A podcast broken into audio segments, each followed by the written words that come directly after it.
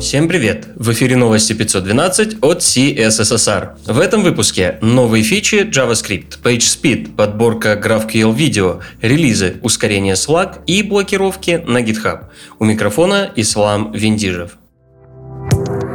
Интересные публикации. Совсем недавно мы рассказывали о том, как работает TC39, а сегодня обратим ваше внимание на две новые фичи, которые дошли до фазы Stage 3 и в обозримом будущем станут доступны сообществу. Речь идет об опциональном чейнинге или optional chaining и объединении со значением null или knowledge coalescing. Если вы о них еще не слышали, настоятельно рекомендуем ознакомиться по ссылкам в описании. Бен Фрейн запустил текстовый мини-курс из трех частей о создании прогрессивных веб-приложений. В первой части Бен описывает идею приложения, технические требования к нему, делает эскиз интерфейса и немного холиварит на тему выбора TypeScript в качестве основного языка. Особенностью курса является то, что для него не требуется знания о любых современных фреймворках и компьютер-сайенс. Бен Шварц на CSS Tricks рассказывает о показателях скорости загрузки сайтов и о самом популярном инструменте, позволяющем эти показания проанализировать – Google PageSpeed. В статье рассмотрены механизмы, лежащие в основе измерения скорости, алгоритмы индексации и SEO-ранжирования, а также изменения в новой пятой версии PageSpeed, которые по сути стали полным пересмотром прошлых версий. Крис Гутандин рассказывает об утечках памяти в JavaScript и о том, как эти утечки определить с помощью Puppeteer и автотестов. Ссылку на автотесты и готовые решения ищите в статье Криса на Media Codings. Если рельсовой космической программы злых марсиан вам было недостаточно, то обратите внимание на репозиторий главного GraphQL проповедника в России и СНГ Павла Черторогова. В репе ConfTalks вы найдете много статей и видео о GraphQL, включая доклады Павла со всех конференций за последние три года.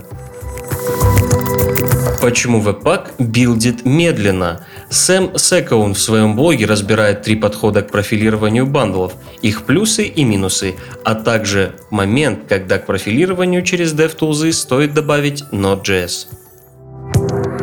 Новости релизов. Неделю релизов стартует нода версии 12.7.0. Из значимых изменений метод Writable Finished для HTTP Response, реализация пропозала Package Exports и улучшенный способ выделения памяти под нужды ноды. В августе разработчики Laravel представят мажорную шестую версию. Технические подробности пока неизвестны. Вместе с этим релизом будет представлен обновленный бренд и веб-сайт фреймворка.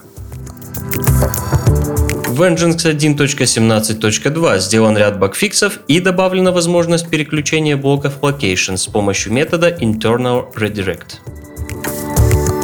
Завершает неделю релизов Mozilla WebThings Gateway 0.9 – шлюз для умного дома. Релиз примечателен в первую очередь созданием дистрибутива на базе OpenWRT с интегрированной поддержкой Things Gateway, что по сути является интерфейсом для настройки умного дома и беспроводной точки доступа. К другим новостям.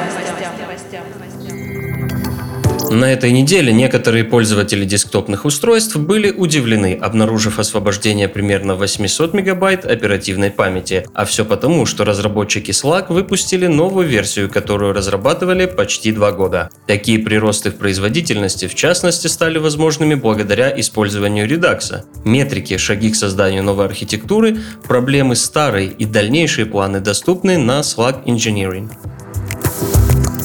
GitHub заблокировал мой аккаунт. Они думают, что я разрабатываю ядерное оружие.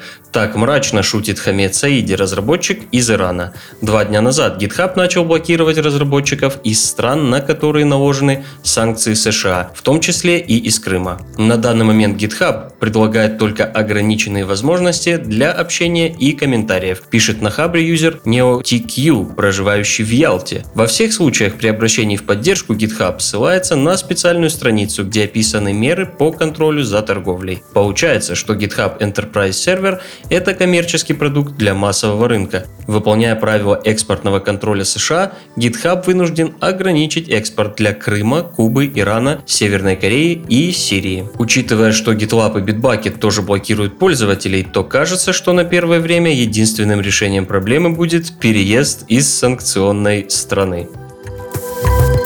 5 миллиардов долларов. Столько заплатит Марк Цукерберг из своего кармана за то, что в 2012 году Facebook поделилась пользовательскими данными с Cambridge Analytica. Это рекордный в истории IT-штраф. Помимо этого будет создан независимый комитет по приватности, по сути лишающий Марка Цукерберга контроля за решениями, связанными с пользовательскими данными.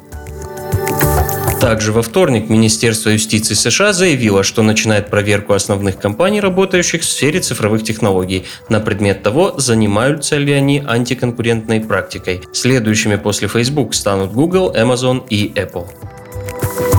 Все ссылки на инфоповоды и сопутствующие публикации ищите в описании. С вами был Ислам Виндижев. До встречи через неделю.